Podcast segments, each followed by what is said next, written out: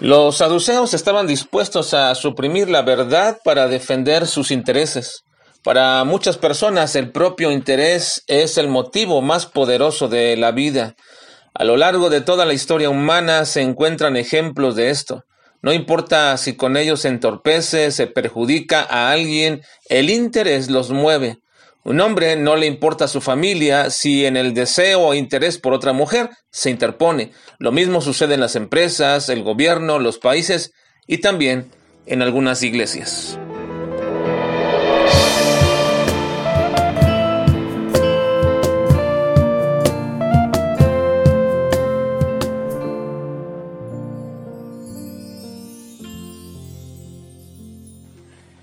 Estamos en la parte 84 de nuestro estudio del libro de Juan, en el capítulo 12, bajo el título general Jesús, el gran Hijo sumiso.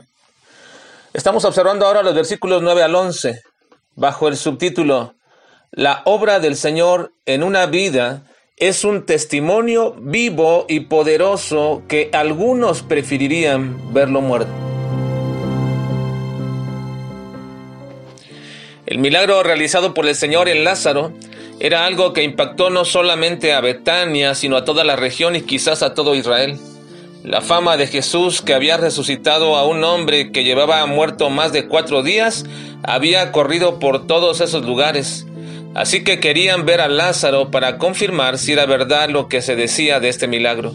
Y si así era, entonces eso confirmaba que lo que Jesús decía de sí mismo, de ser el Mesías, era verdad. No olviden que los milagros siempre han tenido ese propósito, confirmar el mensaje que se dice. No es atraer a las personas a un poder sobrenatural, ya sea de Jesús mismo o de cualquier otro, sea un apóstol, profeta o siervo de Dios. No es convencer a una persona de que alguien tiene un poder superior, sino confirmar el mensaje que éste pregona. Una vez que la gente ve dichas señales, lo que dicen será para ellos entonces creíble y aceptado. Así era ahora con Lázaro. Si ellos veían que este milagro era real, entonces creerían el mensaje de Jesús. Eso es lo que dice el versículo 9. Gran multitud de los judíos supieron entonces que Él estaba allí y vinieron, no solamente por causa de Jesús, sino también para ver a Lázaro, a quien había resucitado de los muertos. Pero como siempre, dentro de la naturaleza humana corrompida, hay algo que le impide al hombre seguir la verdad o hacer lo correcto, el interés. Dicen los versículos 10 y 11, pero los principales sacerdotes acordaron dar muerte también a Lázaro, porque a causa de él muchos de los judíos se apartaban y creían en Jesús. Los principales sacerdotes conspiraron para matar también a Lázaro, porque muchos de los judíos se le estaban apartando por causa de él y llegaban a creer en Jesús. A los líderes de los judíos se les estaba poniendo las cosas imposibles. Este era principalmente el caso de los saduceos, a cuyo partido pertenecían todos los sacerdotes, que eran los que tenían más que perder. Primero, los amenazaba desde el punto de vista político.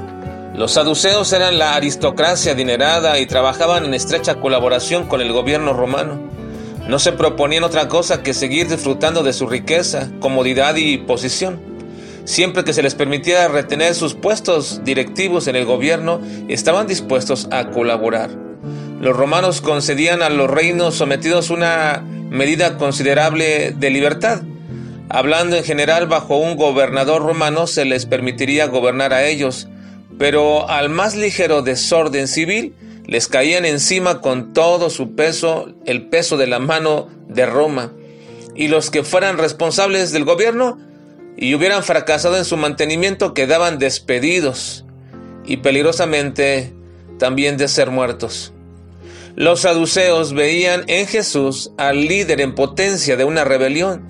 Se estaban apoderando eh, de los corazones del pueblo. El ambiente estaba sobrecargado y los saduceos estaban decididos a liberarse de él, para que nunca hubiera un levantamiento que pusiera en peligro su comodidad y autoridad. En segundo lugar, lo consideraban teológicamente también intolerable. Al contrario que los fariseos, Los saduceos no creían en la resurrección de los muertos y ahora se enfrentaban con un tal Lázaro que había resucitado. A menos que hicieran algo, los cimientos de su poder, su influencia y su enseñanza se estaba resquebrajando bajo sus propios pies. Así es que decidieron destruir la evidencia, eliminando también a Lázaro. Los saduceos estaban dispuestos a suprimir la verdad para defender sus intereses. Para muchas personas el propio interés es el motivo más poderoso de la vida. A lo largo de toda la historia humana se encuentran ejemplos de esto. No importa si con ellos se entorpece o se perjudica a alguien, el interés los mueve. Un hombre no le importará su familia si en el deseo o interés por otra mujer se interpone.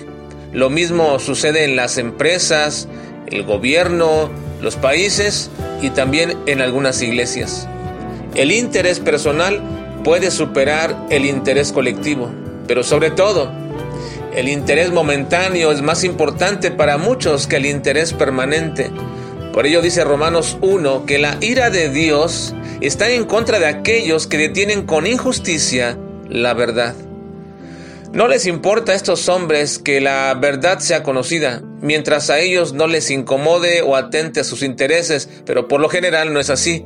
Siempre la verdad los confrontará y amenazará sus intereses personales, y si para ello era imprescindible matar a Lázaro para que la gente no creyera en Jesús como el Mesías, ni lo siguieran, entonces lo harían. Así que Lázaro se convirtió de ser un muerto al que le lloraban y que deseaban que estuviese vivo, a ser un hombre vivo que deseaban que estuviera muerto. No nos dice el relato bíblico qué sucedió con Lázaro, pero si no murió en esos días, sí lo hizo posteriormente, porque debería cumplir con su ciclo de vida y esperar de nuevo una segunda resurrección, que es la esperanza que todos nosotros tendremos o tenemos para un día.